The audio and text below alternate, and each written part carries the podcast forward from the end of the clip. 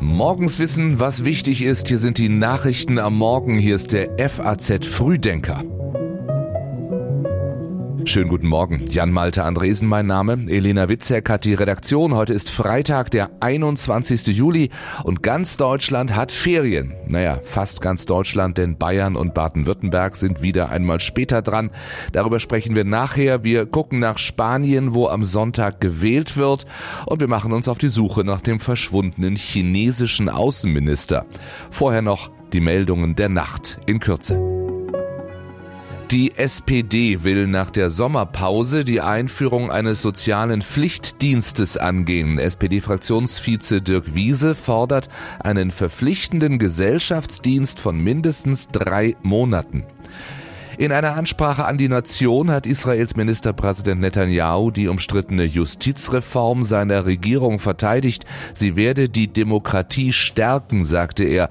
Unterdessen halten die Proteste gegen das Vorhaben weiter an.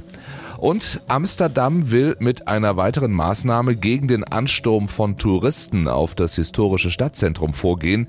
Die Stadt plant, das Kreuzfahrtschiff-Terminal in der Innenstadt zu schließen. Kurz bevor seine Reise losging, haben wir schon mal darüber gesprochen. Heute sollten wir es nochmal tun. Der Vizekanzler ist in Indien, denn Deutschland will unabhängiger von China werden und da gibt es einiges zu besprechen für Robert Habeck in Neu-Delhi.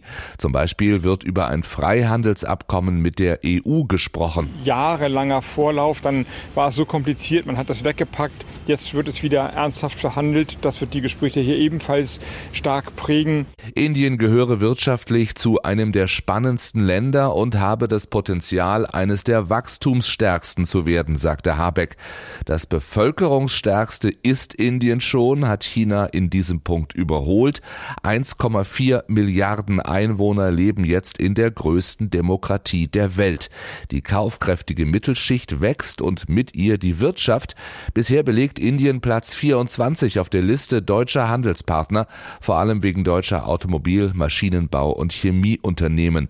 Aus Sicht der deutschen Wirtschaft zählen zu Indiens Vorteilen politische Stabilität, verhältnismäßig niedrige Löhne und die Verfügbarkeit von gut ausgebildeten Fachkräften, von denen nicht wenige gerne nach Deutschland kommen sollen. Auch darüber wird gesprochen. Sehr viele indische Bürgerinnen und Bürger, Fachkräfte wollen in Deutschland arbeiten. Es gibt 200.000 Inder, die Deutsch lernen. Ein Großteil davon will sicherlich nach Deutschland. Und es ist erklärtes Ziel der Regierung Modi, diesen Austausch zu verstärken und zu ermöglichen.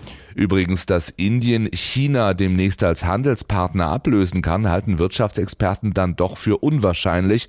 Das Land habe ein Bürokratie- und ein Infrastrukturproblem. Außerdem sei es korrupt. Mehr zum Verhältnis zwischen Indien und Deutschland lesen Sie online auf faz.net. Auch diesen Link finden Sie in den Show Notes. Esta victoria nos va a saber estupendamente. Spaniens Ministerpräsident Pedro Sanchez auf seiner letzten großen Wahlkampfveranstaltung gestern. Am Sonntag sind Parlamentswahlen außerplanmäßig vorgezogen, weil die linken Parteien, die zusammen regieren, bei den Regionalwahlen im Mai so schlechte Ergebnisse bekamen. Und Sanchez wohl meinte, nur so kann er jetzt den Rechtsruck fürs ganze Land verhindern. Egal wie die Wahlen ausgehen, EU-Kommissionspräsidentin Ursula von der Leyen vertraut auf den, wie sie sagt, tiefen europäischen Geist Spaniens. Für Sanchez jedenfalls wird es eng. Viele frühere Wähler von Podemos und seiner PSOE sind enttäuscht. Die einen meinen, die Arbeit an Minderheiten und Frauenrechten sei nicht weit genug gegangen. Die anderen können eine Rückkehr zu geordneten Geschlechterverhältnissen kaum erwarten. Trotzdem, Sanchez zeigt zeigt sich siegessicher, sagt, wir werden die Wahl am Sonntag gewinnen. Die konservative PP wird am Boden zerstört sein. Vamos a ganar las elecciones porque el Partido Popular llega absolutamente desfondado Die Umfragen sprechen aber eine andere Sprache. Die sagen voraus, dass die PP die Wahl gewinnt, wenn sie sich dann entscheidet, mit der zuletzt sehr erfolgreichen rechtspopulistischen Vox-Partei zu koalieren. Dann steht Spanien eine politische Kehrtwende bevor.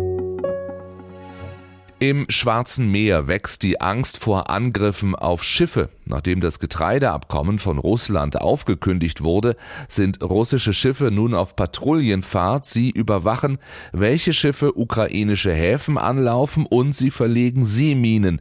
Die ersten Angriffe wurden schon gemeldet. Dass der russische Präsident das Getreideabkommen aufgekündigt hat und nun auch noch den Hafen von Odessa bombardiert, ist nicht nur ein erneuter Angriff auf die Ukraine, sondern es ist ein Angriff auf die Menschen, auf die ärmsten Menschen auf dieser Welt sagte Außenministerin Annalena Baerbock gestern in Brüssel beim Treffen mit ihren europäischen Amtskollegen.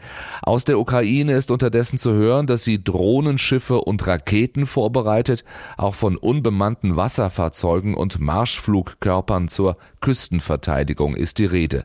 Von den Getreidelieferungen ist in mehreren afrikanischen Ländern das Überleben der Menschen abhängig. Auch deswegen sagt die Außenministerin, Im Lichte der Situation, die wir jetzt erleben, wird erneut unterstrichen, dass Putin diesen Krieg eben nicht nur gegen die Ukraine führt, sondern gegen das internationale Verständnis eines Miteinanders in dieser Welt. Annalena Baerbock hörbar und sichtbar, ganz anders der chinesische Außenminister. Von dem hört und sieht man nun schon länger nichts mehr. Seit Wochen ist Xinjiang von der Bildfläche verschwunden. Chinese foreign ministries response to all of this, to him going mysteriously missing, is they have no information. Medien weltweit fragen sich, wo ist der Außenminister? Denn kurz war noch die Rede von gesundheitlichen Gründen, dann äußerte sich in Peking niemand mehr zu ihm. In den chinesischen sozialen Medien kam das Gerücht auf, Shins Verschwinden habe mit einer Affäre mit einer Hongkonger Moderatorin zu tun. Die führte vor etwas mehr als einem Jahr ein Interview mit ihm, bekam ein paar Monate später einen Sohn und veröffentlichte dann Bilder von Shin und ihrem Kind.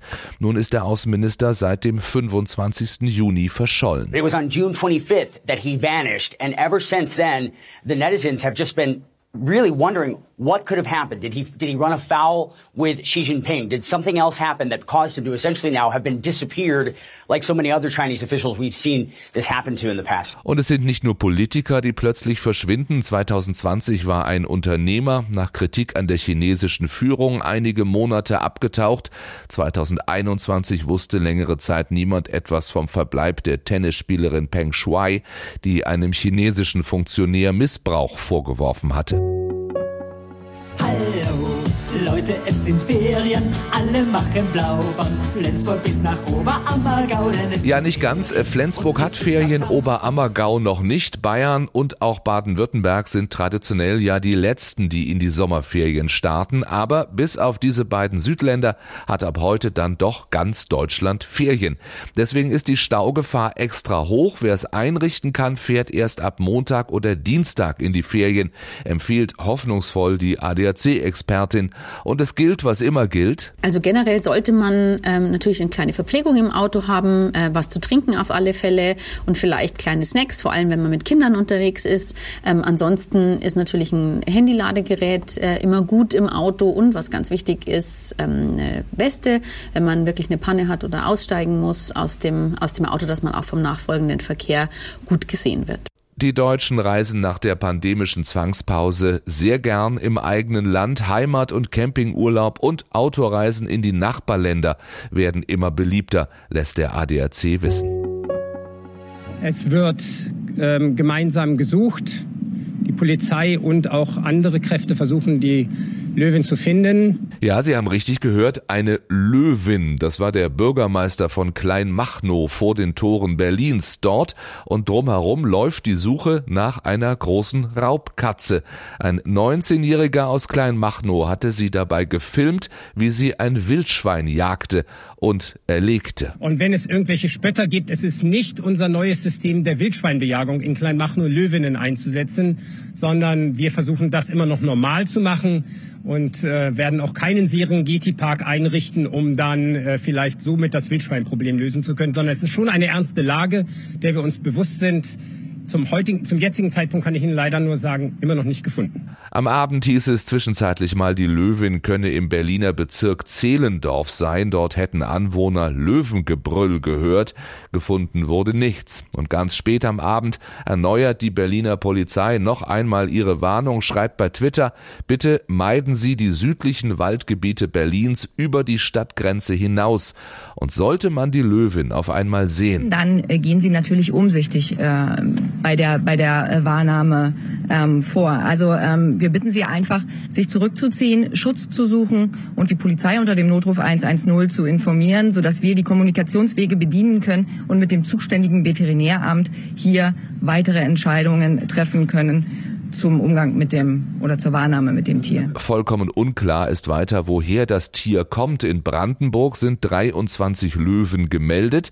Manche gehören zu Zirkussen und Zoos, andere werden tatsächlich privat gehalten. Berliner Zeitungen haben inzwischen Newsblogs eingerichtet, Fernsehsender ihr Programm umgestellt. Experten lassen wissen, für eine Löwin sei es kein Problem, in einem deutschen Wald zurechtzukommen. Aber, so sagt Mai Hokan vom WWF, er ist jetzt in einer neuen Umgebung, einer ganz neuen Situation. Er wird sich nicht verhalten wie ein Löwe, der in der afrikanischen Savanne unterwegs ist. Er wird sich wahrscheinlich zurückziehen, sich äh, verstecken, aber er ist auch sehr gereizt und sehr gestresst aktuell. Davon kann man ausgehen weil das alles sehr, sehr neu ist für ihn. Und das macht es halt nochmal gefährlicher und sehr schwierig einzuschätzen, wie er sich jetzt bewegen wird, wie er sich verhalten wird. Angenehm wird der Löwin auch die ganze Aufmerksamkeit um sie nicht sein. Der Plan ist, sie zu betäuben, wenn man sie denn findet. Heute früh wird die Suche fortgesetzt. Wir wünschen allen Beteiligten viel Glück. Und auch das ist Thema heute im geschriebenen FAZ Newsletter, der Streik der US-Drehbuchautoren, die jetzt in einem offenen Brief ihre Forderungen an Tech-Konzerne formuliert haben.